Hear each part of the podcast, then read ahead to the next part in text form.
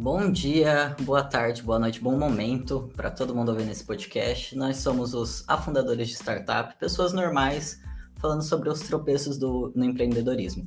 Esse podcast não vai te deixar rico, mas talvez faça você sofrer menos na sua jornada.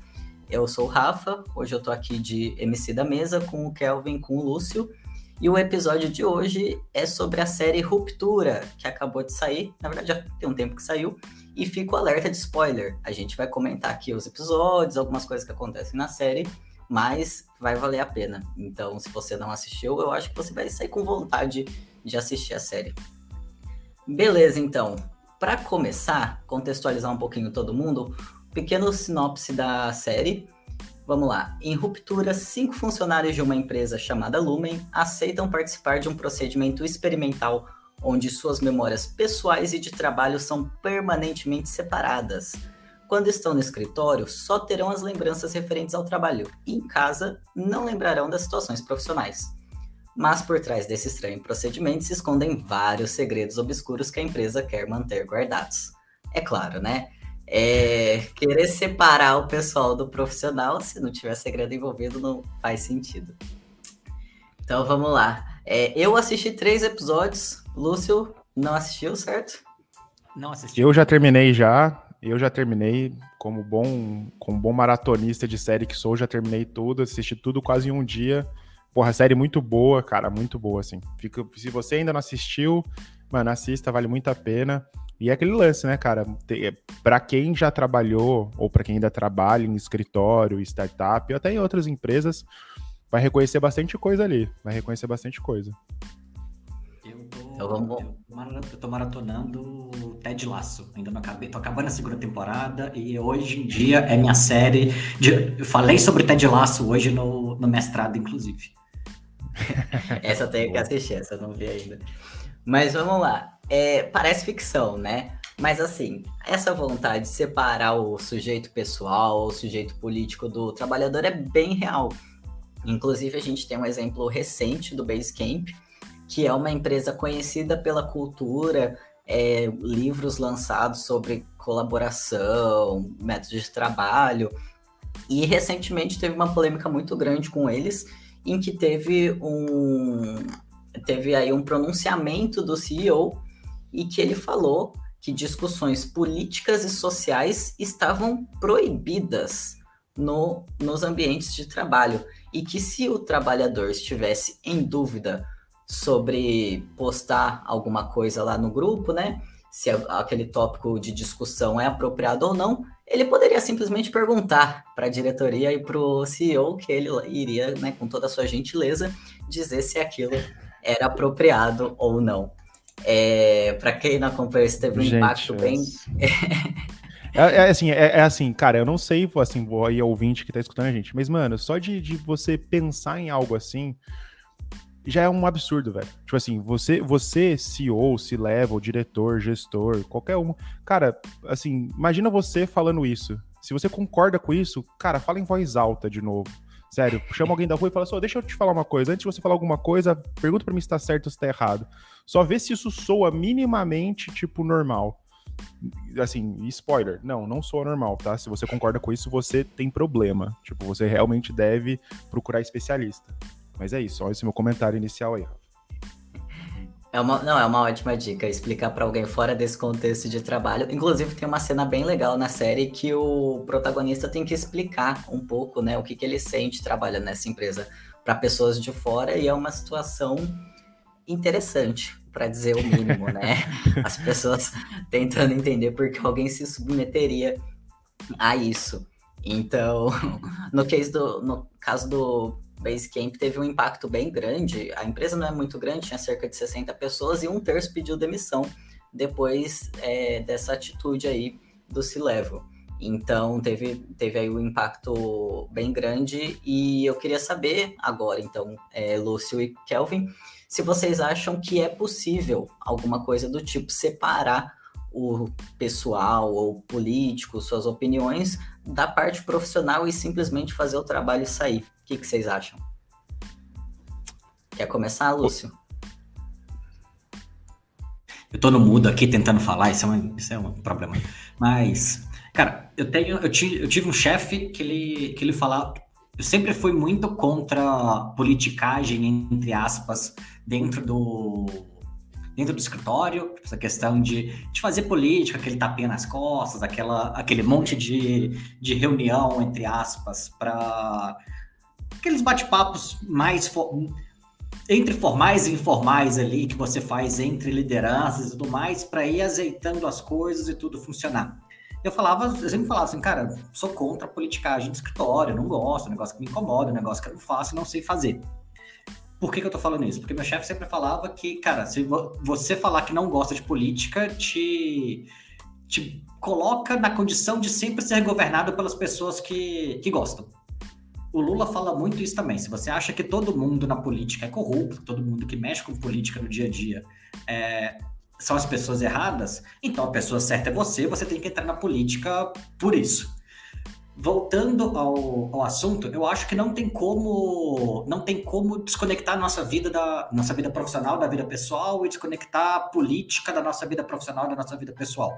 Porra, o, decisões políticas afetam o meu poder de compra, afetam meu salário, afetam minha qualidade de vida, afetam as minhas liberdades, afetam as formas como eu vou como eu vou lidar. Isso eu tô falando do ponto de vista de uma pessoa extremamente privilegiada. Eu sou um homem hétero branco de classe média Ih, deu, o Lúcio deu uma travada. Brasil. E voltei? Lúcio, Lúcio, Lúcio travou? Voltou, voltou, voltou, voltou. Voltei, voltei. É, travei onde? Só pra. Cara, mas. Pegando. Os seus privilégios, você mandou os seus privilégios, daí ah. depois disso. Tá, cara, tipo, de novo, eu sou um cara extremamente privilegiado e eu sei que qualquer decisão que não tem como fazer essa análise extremamente tecnicista de que a sua vida pessoal e a sua vida profissional e a política são coisas completamente apartadas, são coisas que se relacionam. Então, o meu o quanto o meu salário vai aumentar está relacionado com a política. Até pegando agora o para manter dentro do nosso tema de startups em geral, todas as startups agora estão morrendo de medo de não conseguir próximas rodadas de, de investimento. A Klarna, que é uma das maiores fintechs da, do mundo, uma das maiores fintechs da Europa, está fazendo uma rodada, tá, fala-se a boca pequena que ela está fazendo uma rodada de captação agora com valuation 30% menor do que a última rodada, porque o Fed, não obviamente por causa disso, mas está tão difícil captar tá mais difícil captar porque o Fed subiu em um ponto percentual, nem em um ponto, subiu para um ponto percentual a taxa básica de juros. Então, assim, decisões políticas afetam a nossa vida o tempo inteiro. Se eu, quando, a startup aqui no Brasil estava uma farra em 2019, 2020, de todo mundo virando unicórnio, porque a taxa de juros estava em 2%, subiu para 12% em pouco mais de um ano dinheiro está começando a secar, galera, a fonte seca. E foram decisões estritamente políticas. a gente pode pegar e falar aqui, pegando o nosso, conectando com o nosso episódio anterior das demissões em massa, pode ser que a Loft não errou em nada, que a Quinto Andar não errou em nada, que a Facile não errou em nada. Mas como eles precisariam captar agora, por decisões políticas que aumentaram a taxa de juros, o cenário de financiamento ficou tão mais complicado para startup que eles tiveram que reduzir custo para conseguir captar. Então, assim, política importa, política é o que move nosso dia a dia. E eu já dei meu, meu rant aqui, gente, desculpa. é, cara, é, eu concordo. Vamos lá. É, quais são os pontos de, disso tudo que o Lúcio falou e da pergunta do Rafa aí? Se dá para separar ou se a gente é possível, enfim, se consegue. É, primeiro, primeiro de tudo, né, mandar um salve aí para nossa fundadora Iana, que sempre cita o Basecamp como um ótimo exemplo. Iana, a gente acabou de aí ver que a gente não pode muito colocar a mão no fogo por ninguém, hein?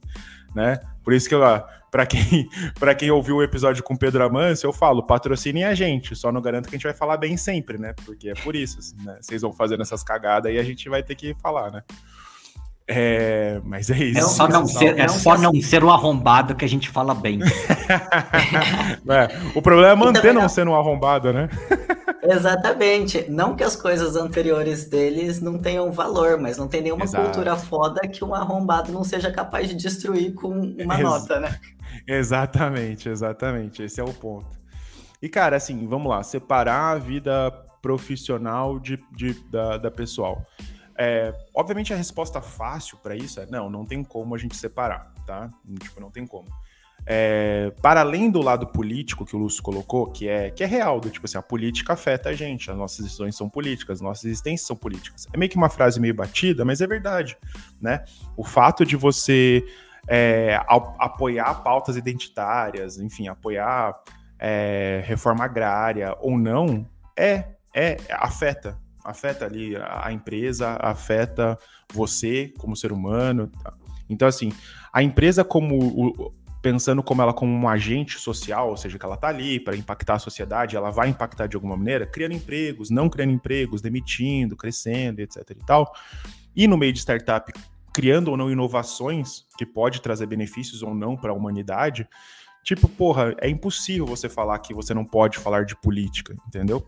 E aí ainda vai uma ressalva que eu coloco, né? Eu acho assim que é sempre interessante que as pessoas falam que não se pode falar de política, normalmente quando beneficia o trabalhador, né? Do tipo assim, ah não, mas eu adoro política aí, porra, se a gente né, tirasse um direitinho ali trabalhista, se a gente pudesse não assinar, né, não ser CLT e etc e tal, daí eu amo política.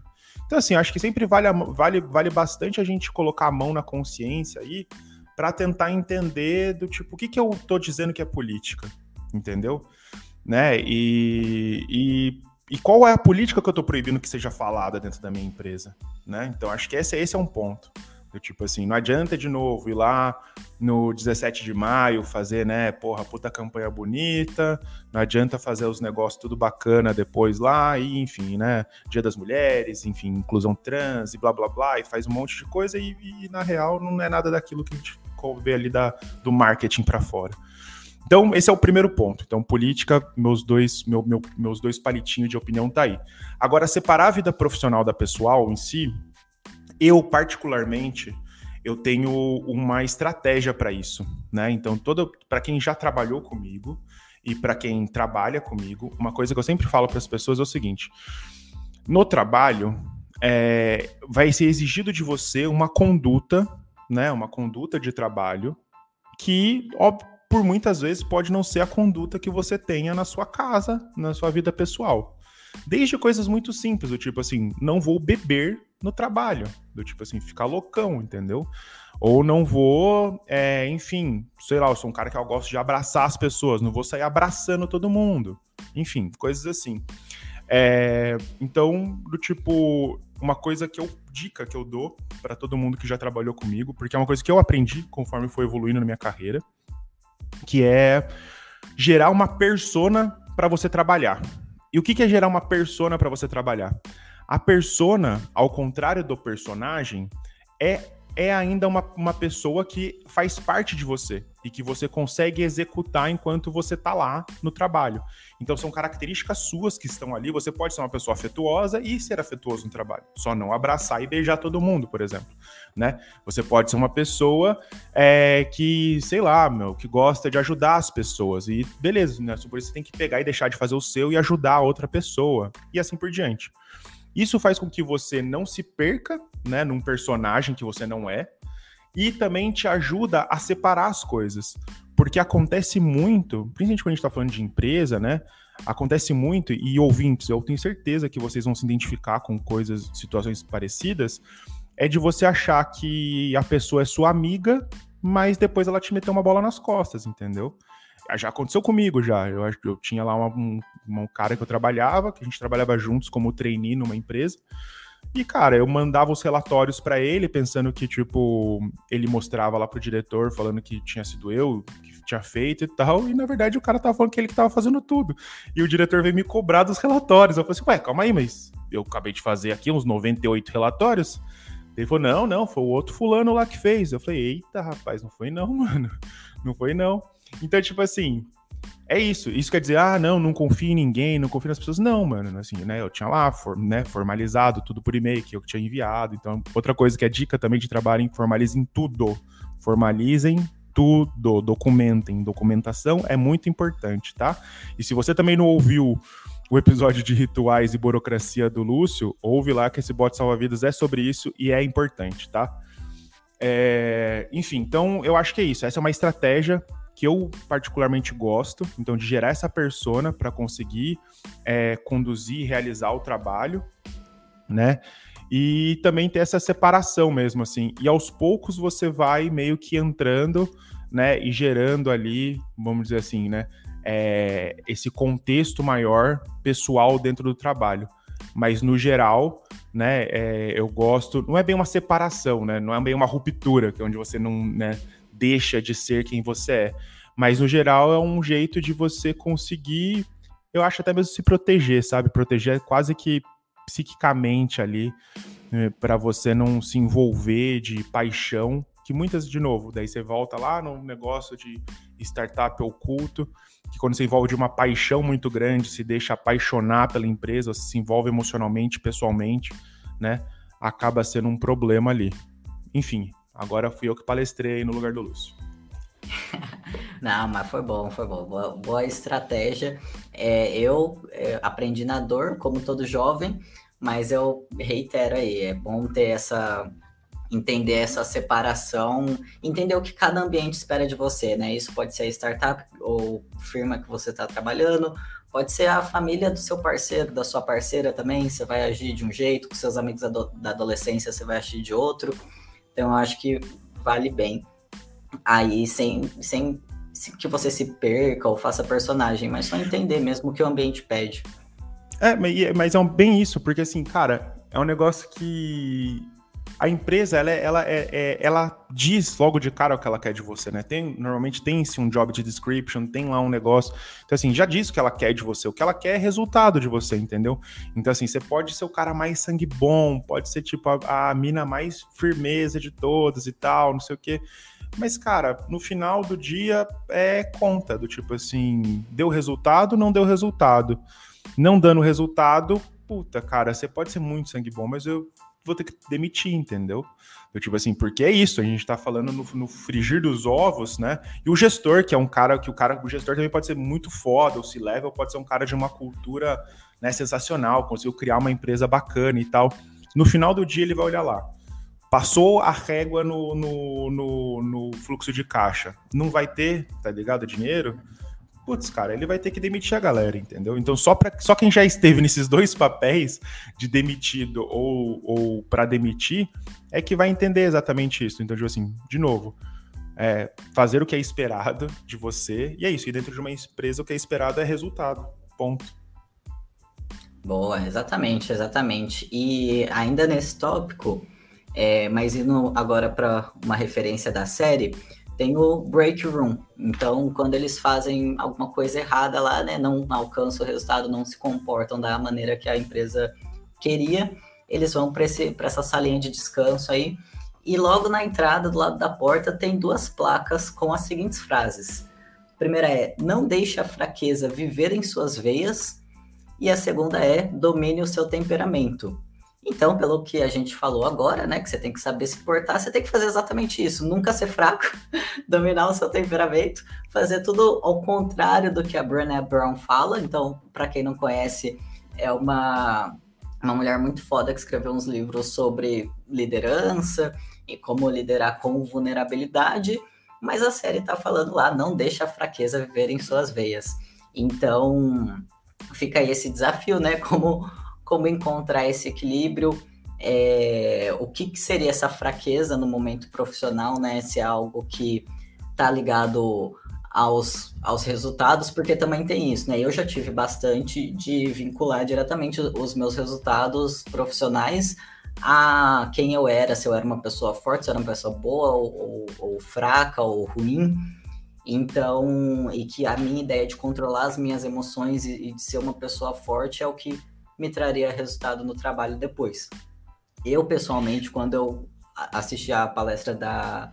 A, é uma palestra que tem na Netflix sobre vulnerabilidade, foi algo que me ajudou muito nesse sentido que, olha, as emoções estão aí dentro da gente, a gente tem momentos de fraqueza, tem momentos vulneráveis, e é, é existe aí todo um manejo, esse desafio que eu comentei, para conseguir equilibrar isso, conseguir lidar com isso nos seus dias bons e ruins. É, mas aí fica fica esse desafio, como que lidar então com as suas fraquezas, com o seu temperamento no, no ambiente de trabalho. É, eu, assim, o que, que eu acho sobre isso, tá? Eu tenho uma, uma visão bastante crítica em relação à questão da fraqueza, tá? Até porque o, o afundador de startup surge um pouco nesse ritmo de vulnerabilidades, né? Num, num, num meio onde a gente vê muito, é, né, Forbes, 30 under 30, uns negócios meio desse, desse naipe, tipo assim, né, onde a gente só escuta os sucessos e, e os fracassos são meio escondidos debaixo da, do tapete. O Afundadores vem muito nesse sentido do tipo assim, e aí, e as nossas fraquezas? E os 90% que vão à falência? Cadê? Cadê esses caras, né? Cadê quem não sabe? Né? Cadê quem tentou e morreu afogado, morreu na praia e tal? Então acho que eu tenho um pouco disso. Do outro lado, eu também tenho uma, uma crítica que eu tenho, no geral, é porque isso, a gestão é feita por homens no geral, né? E na toa, né? Tipo assim, que tem essa questão da vulnerabilidade. Do fato de se mostrar vulnerável é se mostrar fraco. Muitas vezes é isso que a gente tá falando, né? Se mostrar vulnerável, não saber de algo, né? E é, e é por isso que às vezes acontece até essa parada do, do, do Basecamp, mano. Porque você pensar, é, o motivo que levou a isso foi aquele lance da, da lista, né? Do, de, de nomes que, que o, o pessoal de diversidade queria eliminar, né? Uma parada assim. Isso, então, para dar um contexto aí para a galera, eles guardavam. Isso foi descoberto bem depois da nota, certo? Quando a galera que se demitiu uhum. começou a dar entrevista e tal, os jornais foram cavucando, é, montaram um time de diversidade e inclusão. E aí começaram a debater a existência de uma lista de nomes engraçados. Então guardavam nomes engraçados dos clientes da empresa, né?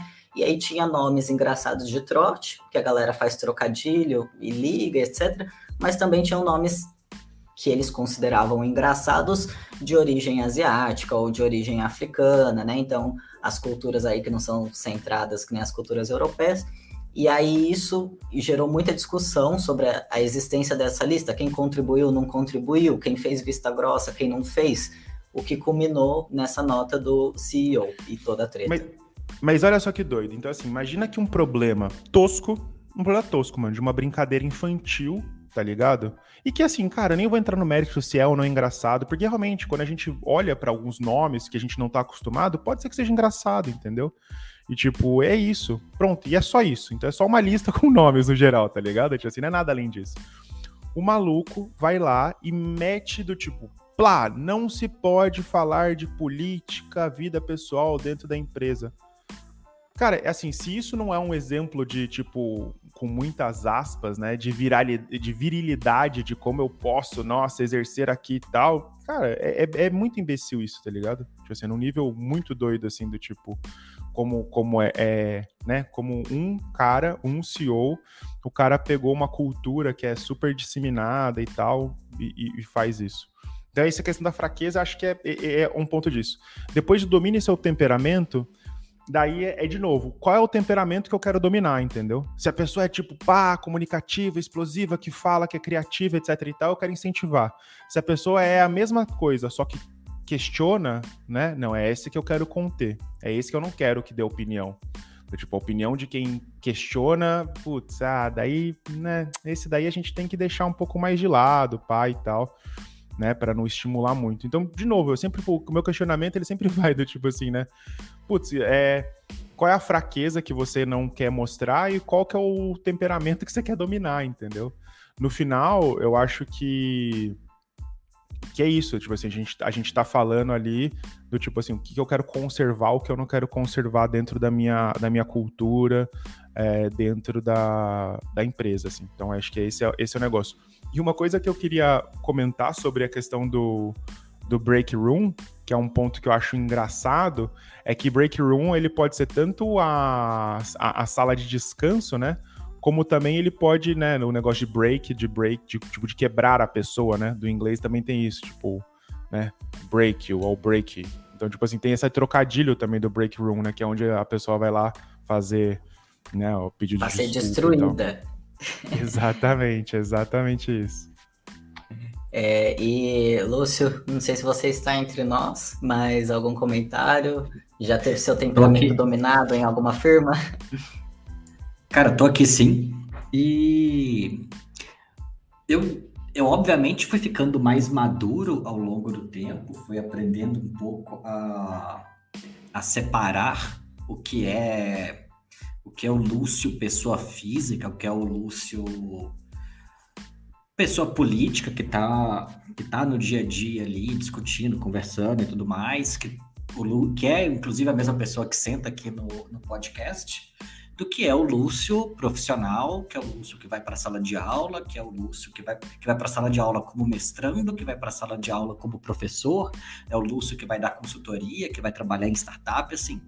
Eu, eu consigo, de alguma forma, manter um pouco separado esses dois ambientes, porque, assim, eu não. Cara, eu tenho, eu tenho, eu tenho opiniões pessoais bem formadas sobre muitos assuntos, eu tenho muitas decisões que que como pessoa física eu não tomaria, mas que como, como profissional eu sou obrigado a eu sou obrigado a tomar, sou obrigado a lidar com, com algumas coisas que pessoalmente eu não necessariamente faria esse tipo de coisa.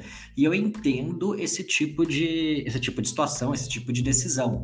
Mas, cara, quando eu comecei a, quando eu me formei comecei a trabalhar em, em consultoria, meus chefes eu sempre tive muito apoio dos meus chefes para isso, porque eu também, assim, eu falava, eu sempre falei muito, eu sempre expus muito minhas opiniões, mas eu também sempre tive muita base para falar. Eu não falava só por falar. Eu sabia as eu sabia as brigas que eu comprava e por que eu as estava comprando. Poderia comprar do jeito errado, mas eu sabia, eu sabia o que eu estava o que eu estava falando ali, assim, eu não falava só por só de bobeira. Já, inclusive, passei por algumas situações bizarras de, né, em discussões mais políticas disso, de ver chefe ligando para um, um prospect de outro país, dando parabéns porque um político do país tinha morrido. Achei a coisa mais, mais bizarra que eu já passei na minha vida profissional, esse tipo de coisa. Meteram essa mesmo? Sério Caralho. mesmo. Sério mesmo. É, tipo, eu fiquei em choque, assim, no meio, foi tipo, ele ficou sabendo da, da notícia, ele passou a mão no telefone e ligou pro cara assim, ah, então, liguei, liguei para te dar parabéns porque fulano morreu. Eu fiquei assim, puta, Meu ele, Deus, o velho. Matou, o cara que matou o outro? Foi ele que mandou matar o maluco, mano? Que porra é essa? Era cara? esse o foi, serviço foi, sério, do cara? Nesse nível. É, então. Caralho. Tipo, descobri que eu estava trabalhando para o Wagner Group, né, o grupo de mercenários da, da Rússia. é, cara, mas tipo, eu passei por esse tipo de situação e tive que ficar caladinho ali e falar assim, porra, meu salário depende disso. Eu vou Ele é o diretor da empresa, eu sou um mero analista, eu vou bater boca com ele nesse assunto, mas porra, nem fuder, eu tenho salário, eu preciso ganhar meu salário no final do mês, tem boleto para ser pago aí. Então, isso é algo que você vai ganhando um pouco de maturidade. Mas, pegando o caso da Basecamp, toda a situação, primeiro, foi gerida de forma extremamente bizarra. Okay? Tipo, nem, eu nem sabia que tinha começado com a questão do dessa lista de nomes. Eu lembrava que estava muito, na minha cabeça estava muito conectado com a questão do, do Black Lives Matters, porque foi naquela época que, tava, que essas discussões estavam ficando mais fortes dentro das empresas que ele soltou esse tipo de, de comentário. E o Google fez coisa muito parecida na mesma época. O Google fez coisa muito parecida com termos de política e como toda boa, como toda boa startup arrombada, o, o Google fez a mesma coisa com, a, com assuntos como o sindicato.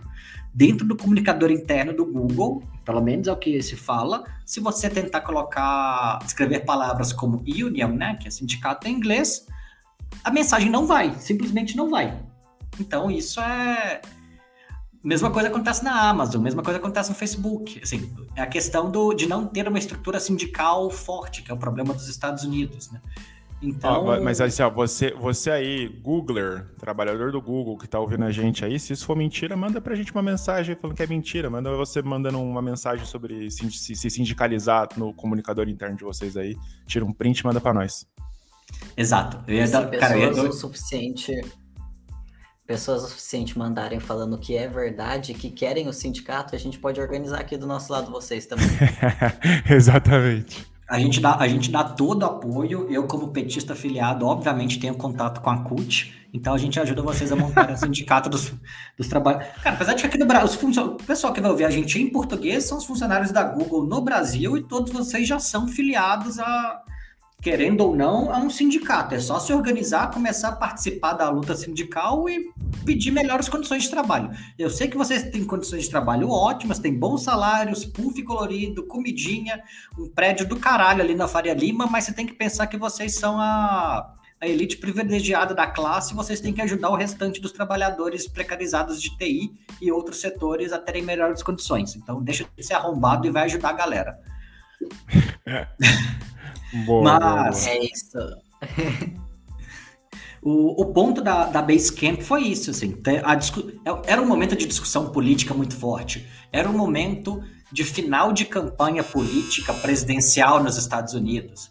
Era um momento de. É, cara, a, os Estados Unidos, assim, a, até pela forma arrombada com que eles lidam com, com política, onde você tem o muito ruim e o ruim pra caralho como dois partidos políticos possíveis, o, a situação fica muito degringolada e tem, tem, algumas análises que falam que a única, o único momento histórico nos Estados Unidos onde o país esteve tão dividido como está agora foi antes da Guerra Civil em do século XIX. Então, é um cenário muito, muito, muito complicado, que não, e é fazer análise política, principalmente dos Estados Unidos, aquele bando de pau no cu, não é o nosso, não é o nosso foco aqui.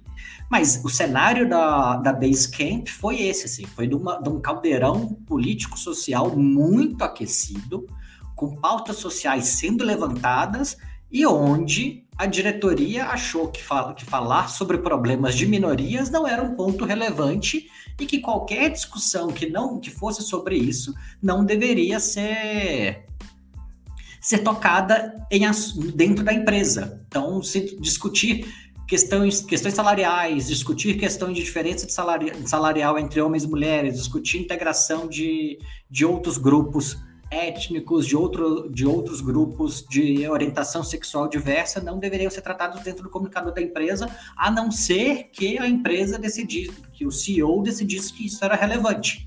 E isso é muito bizarro para uma empresa que tem que passou anos montando, como vocês já falaram, montando essa todo esse storytelling de que eles eram inclusivos, de que eles tinham uma cultura super diferente, que eles tinham uma pegada extremamente aberta, o que obviamente ficou claro que não é o ponto, né? É, então, é, pelo que eu entendi, o Comitê de Diversidade surgiu por todas essas discussões. Aí, na primeira atitude mais firme do Comitê de Diversidade, que foi em cima da lista, deu toda a treta. É, e caso o ouvinte não tenha percebido, aqui no podcast a gente traz política para o trabalho, a gente fala no podcast é, sobre as nossas posições políticas, etc. Mas eu concordo muito com o que vocês dois falaram. É, é muito difícil separar e geralmente quem pede para separar é a pessoa que não quer a política trabalhista especificamente, então não quer a organização dos trabalhadores ou até mesmo é, de minorias, né? Então eu eu sou um, um homem trans. Na época que eu trabalhava no Brasil, eu, eu era mulher na época, né? Então performava lá como mulher e aí, uma coisa é você pedir para não falar política, o cara lá com todos os seus privilégios, que tá tranquilo, amigo do, do VP, etc. Outra coisa era eu cortar meu cabelo e o VP perguntar: Nossa, você nunca mais vai deixar seu cabelo crescer? Ficava mais bonita quando seu cabelo era comprido. Então, aí até porque ponto, até né? porque o amigo, até porque o amigo do, do, do VP tava bastante ocupado batendo na bunda das funcionárias, né, mano? Então era difícil mesmo, mano. Era, o seu cabelo é... era uma é. preocupação muito muito importante para época. Exatamente. Então, tipo, então esse que é o rolê, né? Esse não falar de política, ele tá muito específico de quem quem vive política no dia a dia e como vive essa política. Essa política que você está você tá sentindo vontade de externalizar dentro do trabalho é algo que está te atacando pessoalmente enquanto minoria ou enquanto trabalhador, porra, aí não é espaço. Aqui não é ambiente para isso. Agora, se a política é, ah, eu tô trabalhando, sei lá, no setor eu estou trabalhando num banco e vai passar leis referentes a, a, juros, vai ter votação de não sei o que, aí eu aposto que todo board, VP, diretoria, vai estar tá todo mundo bastante envolvido com essa política, né? É... Então. Mas, então, aí... mas é, no, no, no, final é isso. No final é isso, né? Tipo assim, qual é a política que eu quero incentivar, que seja falada ou não? De novo, volta ao ponto lá que é do tipo, ah, essa política eu quero que vocês falem e que a gente converse. Porque daí, trazendo de novo, cara, toda a política é importante. Toda a política é importante. A política de juros, a política econômica do país, a política de inclusão, tá ligado? Só que é isso, né? Fica, fica meio que a critério, muitas vezes, do C-Level, do, da diretoria, qual é a política que eu quero que vocês falem, qual é a política que é aceitável falar ou não. Que é esse, é, esse é o absurdo, né? De gestão e, de, e que não dá para separar, né? No, voltando ao episódio, não dá para separar. Não tem como separar isso. Exatamente, mas as tentativas existem, né? E aí eu acho muito legal o jeito que a série ilustra essas tentativas de controlar porque mesmo com a ruptura, as coisas ainda, né, ainda são pessoas, ainda podem desenvolver uma personalidade, mesmo que com metade da vida, metade da história. E aí tem toda uma questão da disciplina. Tem uma cena que é, um dos funcionários está admirando um quadro que tem lá, é um negócio, um carinha com um chicote, mas numa pintura puta renascentista, assim, sabe? Parece santos e anjos, mas é um, um carinha com chicote. E também tem um, um discurso de um ex-CEO, uma gravação que eles passam lá, que ele chama os funcionários de filhos. Então tem toda uma questão da disciplina, levando assim, né, para quase que uma, uma coisa de disciplina familiar. E foi muito difícil para eu assistir, porque eu lembrei de uma situação que aconteceu comigo, que eu conto para as pessoas de fora da, dessa empresa, as pessoas não acreditam mas que foi assim: a diretoria fez uma cagada colossal. Colocou é, ranking da galera com é, pintado de verde quem tava batendo a meta, amarelo quem não, não tava quase, vermelho quem tava todo cagado. E aí falando que as pessoas estavam é, devendo aquele dinheiro para a empresa que devia, né, não estava batendo a meta, então tá devendo dinheiro. E aí uma exposição, um assédio fudido e tal. Aí, esse dia foi. A gente chegou. Cara, só rapid, tava... rapidão, Rafa.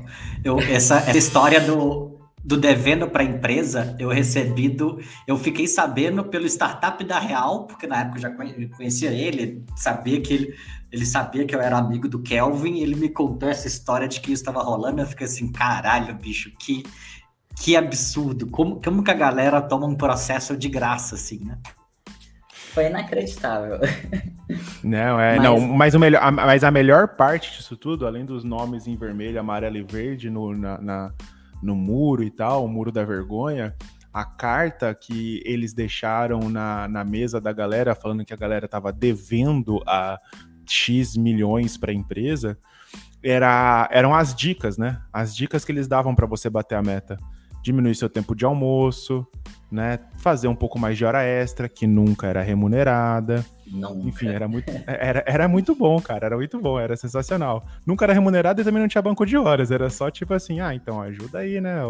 Tem essas recomendações aí para você bater a meta. Muito bom. O benefício era ninguém te olhar feio né? Porque Exatamente. Tarde em vez de sair do seu horário.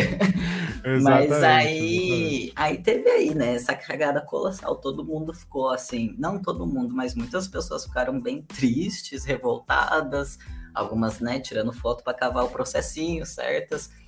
E aí, isso foi a diretoria que fez.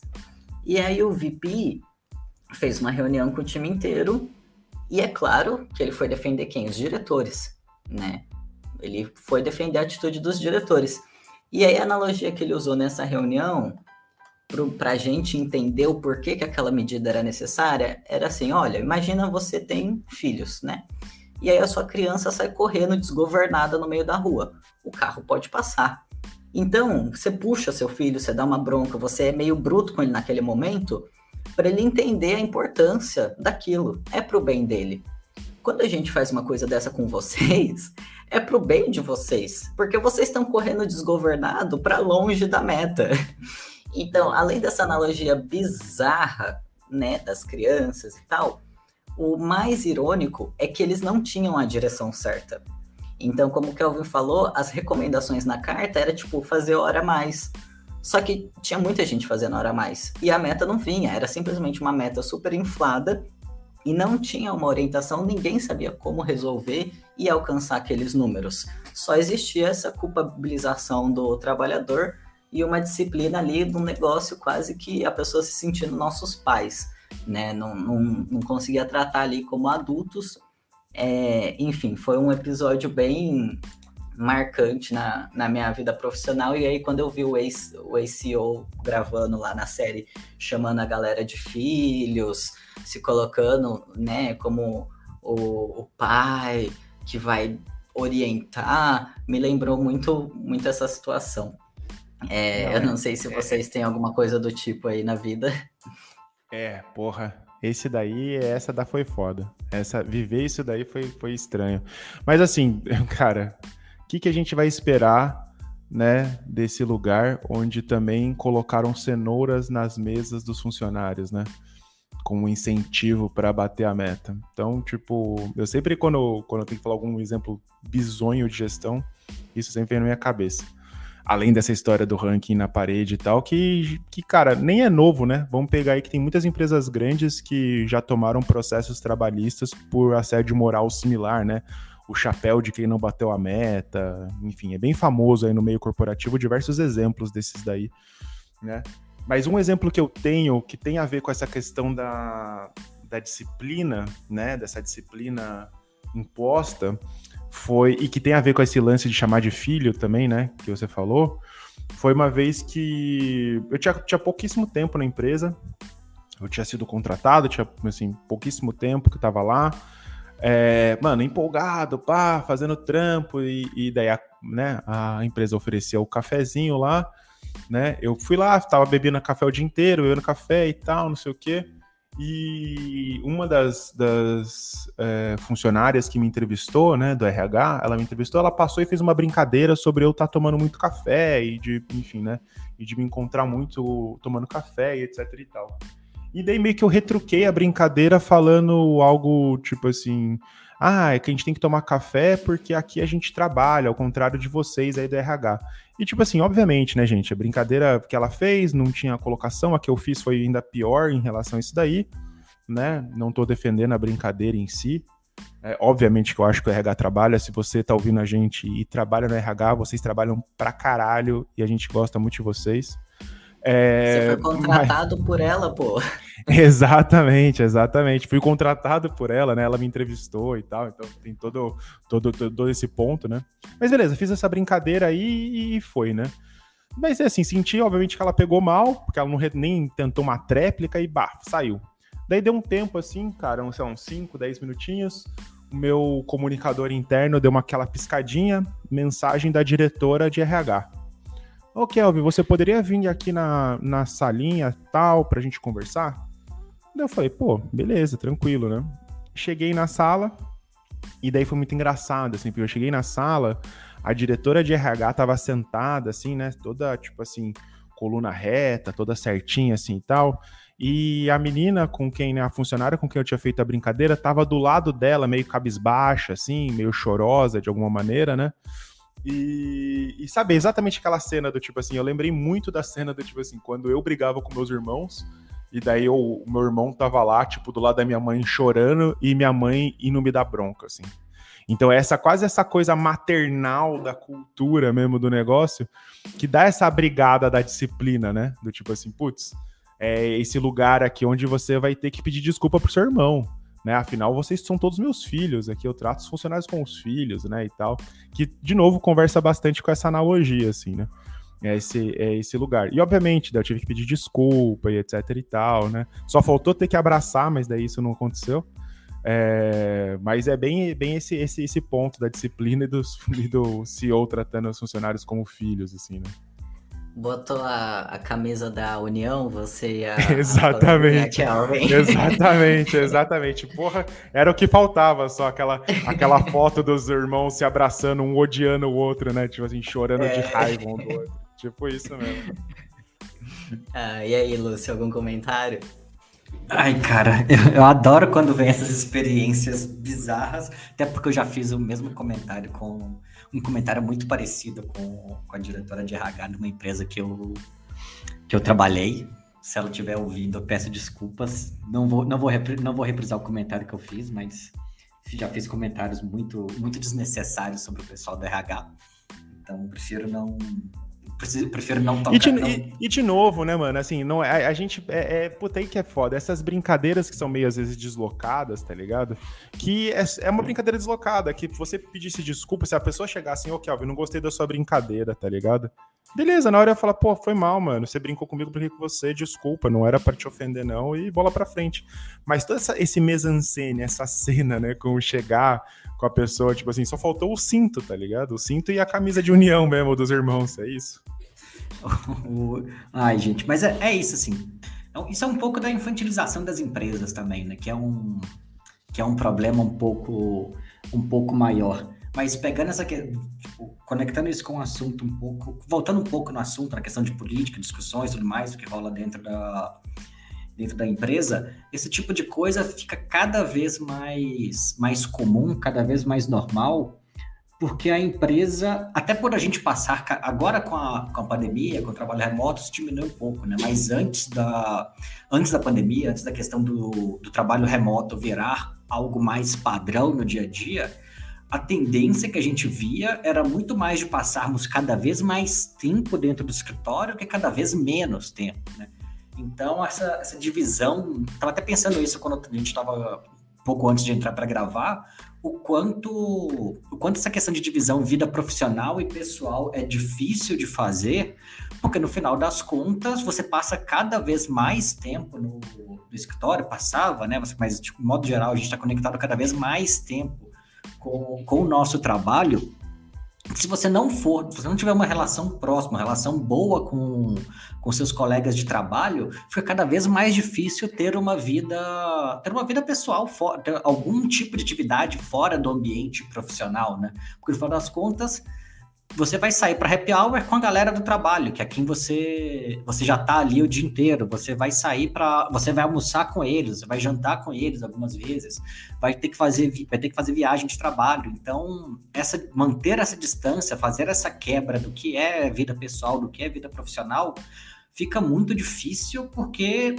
por, pelo capitalismo, e aí vamos colocar a culpa sempre onde ela é devida, a nossa vida, a nossa vida pessoal fora do, do trabalho fica cada vez menos existente, né? A gente já, se não me engano, a gente já falou isso em algum, em algum episódio. Tenho quase certeza que sim. Tem, vocês vão ter que voltar e ouvir todos os episódios para saber se eu já falei ou não. Se a gente não tiver falado, a gente faz um episódio sobre o assunto. Que é a questão de, de você não é o seu crachá, beleza? E não é mesmo, você não é seu cargo, você não é o seu trabalho, você não é a empresa que você trabalha, você não é a empresa que você trabalha, a gente fala no Startup Oculto. Mas, cara, a gente é, a gente passa por um momento onde a gente é cada vez mais o nosso crachá, onde a gente é cada vez mais o nosso trabalho, onde a gente é cada vez mais no, o nosso perfil profissional. E isso é muito difícil de, de separar.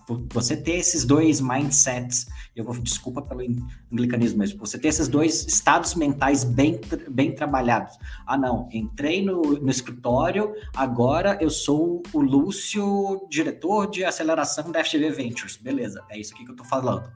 Ou saí do escritório, agora eu sou o Lúcio pai de pet, que tem o Bob e o, e o Ted para cuidar. Cara, não dá, assim, eu isso é até assunto pessoal aqui, mas né, a gente sempre coloca isso. Porra, essas últimas duas semanas eu passei as duas semanas extremamente ansioso. Eu, tive, eu aumentei minha dose de, de ansiolítico pela quantidade de coisas que eu tenho para fazer de trabalho, das aulas, do, da vida profissional. E isso é muito cansativo. Não, você não consegue chegar em casa. Eu não consigo, pelo menos, chegar em casa, né? Tipo, desligar o computador, sentar na sala para assistir Ted Lasso. Inclusive, quem não assistiu Ted Lasso, assista. Não tem nada a ver com o nosso com a temática da, do podcast, mas é muito boa. Eu não consigo sentar para assistir e falar assim: ah, não, tá de boa. O pau que quebre para lá, agora, das 18 para frente, eu vou focar só em só em assistir, pod, né, assistir qualquer coisa, ouvir meu podcast, ouvir a entrevista da, ouvir a entrevista da Dilma pro Mano Brown. Cara, não dá, não dá, simplesmente não, não dá para fazer essa desconexão tão rápida assim. Eu, pelo menos, não consigo. Sempre tento, mas não consigo. O corpo é um só, né? E aí é, é, bem é bem interessante isso que você comentou, assim, como o estresse vai do trabalho vai impactar na sua vida pessoal e vice-versa, porque tem momentos da série em que eles falam sobre isso e aí olha que doideira, como tem a ruptura, eles não sabem por que, que eles chegaram no trabalho com o corpo doendo. Então eles ficam, ah, será que é ressaca? Será que foi é... como chama? É, food, é, é, é, intoxicação alimentar. É, intoxicação alimentar. Será, o que, que será que aconteceu para você chegar desse jeito hoje? Mas não lembra. E aí fica o time lá tentando adivinhar o que, que pode ter sido aquilo. Porque no fim é isso, né? O corpo é um só. É, não, então, ainda que existisse uma separação da mente, a mente faz parte do corpo e o corpo vai ser um só. Então, Sim, infelizmente, cara, somos a mesma pessoa. Ah, o filme clássico que tem, a, que tem basicamente a, essa premissa, e aí não é spoiler, porque a porra do filme tem 23 anos, vamos lá, gente. É Clube da Luta.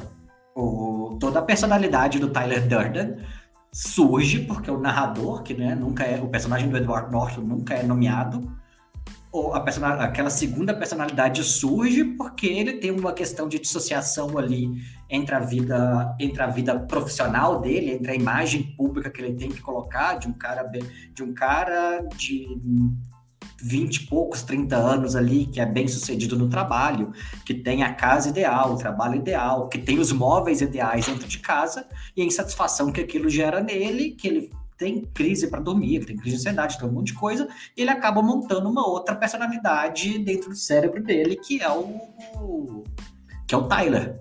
Isso é tudo uma questão de dissociação psicológica, né?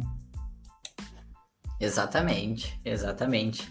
E aí, caminhando agora para o nosso ponto final, e já falando de personalidade, personalidade forte, uma coisa que tem bastante presente na série é o culto ao CEO, né? Então tem uma ala que eles falam, a ala da perpetuidade, em que eles têm bonecos em tamanho real, tipo pique boneco de cera, sabe?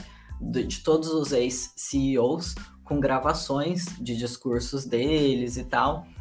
E aí, quando uma funcionária nova ela ainda não está engaja, engajada naquele método de trabalho, é, eles levam ela lá para ela perceber a história da empresa e que ela faz parte de uma coisa o maior. propósito, né? Por que, que ela faz aquilo? Propósito, exatamente. E aí tem uma, uma fala muito legal que eu trouxe aqui, que. A, e é interessante isso, que a pessoa que está tentando, entre aspas, motivar essa funcionária nova, fala e, e não ouve o próprio discurso, né? Porque ela fala assim: alguém sem história é alguém sem forma.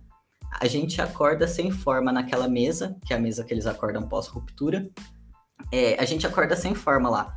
Mas isso aqui, essa ala da perpetuidade que a gente está vendo seus aqui, mostra que agora a gente faz parte de uma história maior. E a pessoa falando isso, está falando isso como se aquilo fosse dar o propósito para a funcionária nova.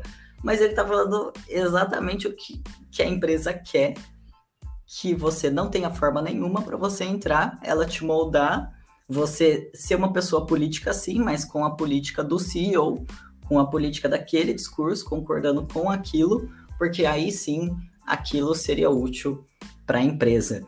Então, e não é à toa, eu acho que a gente vê é, os grandes milionários aí, né, os, os é, Elon Musk da vida, essa galera que tem um culto à personalidade deles, porque no fim é isso que eles querem, que esses impérios que eles tenham, os trabalhadores não precisam ser sujeitos políticos e pessoais fora daquilo, mas dentro da empresa é essa personalidade que eles vão admirar, a personalidade desses caras, vão tentar agir como eles, mas claro, sem nenhum poder deles, né? Porque daí já é querer demais. Não, é. é cara, eu acho que assim, é... putz, de novo, acho que assim, putz, é, o que a gente tá falando aqui conversa muito com muitos episódios que a gente falou, que a gente já construiu ali, né? A Ruptura, a série em si, ela vai tanger, vai tocar diversos pontos da vida de escritórios, de empresas, né? Então, de novo, recomendo, assistem, vejam, é bem interessante. E esse ponto da questão do CEO, né? E você ser uma pessoa né, sem forma e ser formado dentro da, da, da empresa é, de novo, né? O que é o que o cara lá do Basecamp tentou fazer, o que, que a gente incentiva, ou o que, que a gente desincentiva que se faça ou se converse dentro da, da, da, empresa. E, cara, como isso é bizarramente similar a cultos, né? Que é tão condenado pela sociedade. Quando a gente vê lá Charles Manson, que tinha um culto, né? Que depois levou a galera lá a matar as pessoas, etc e tal. Nossa, não, que absurdo, etc e tal. Mas se a sistemática e a metodologia é a mesma para uma startup, tipo assim, a galera aplaude, entendeu? Então, é isso que é uma coisa que é doida, né? Da gente ficar pensando e refletindo um pouco. A mesma questão, né? A questão do culto ao CEO. Uma coisa que eu acho bizarra é, é, é tipo é fã de, de CEO de empresa, entendeu? Tipo assim, tá, vamos usar o Elon Musk, que é o cara que tá mais aí na mídia, provavelmente não vai processar a gente né? Nem conhece o fundador. Se conhecer, patrocina nós pra gente falar mal de você. No, é... máximo, no máximo que ele, vai, que ele vai fazer é acusar um de nós de, de pedófilo, porque esse é o modus operandi dele. Não é. que fita. Mas assim, a, daí assim, qual, qual que eu acho a, a bizarra? É, é bizarro, isso é bizarro, mano. Isso é bizarro. O cara, ele virou tipo um deus, assim sabe? Ele é tipo uma deidade mesmo, assim. A galera admira ele num, num patamar, e daí, e daí assim, não questiona, não conhece a história, não conhece os porquês, e todas as ações dele são positivas. Do tipo, não, mano. Assim, vamos, vamos refletir. O cara falou, né, publicamente sobre invadir um país.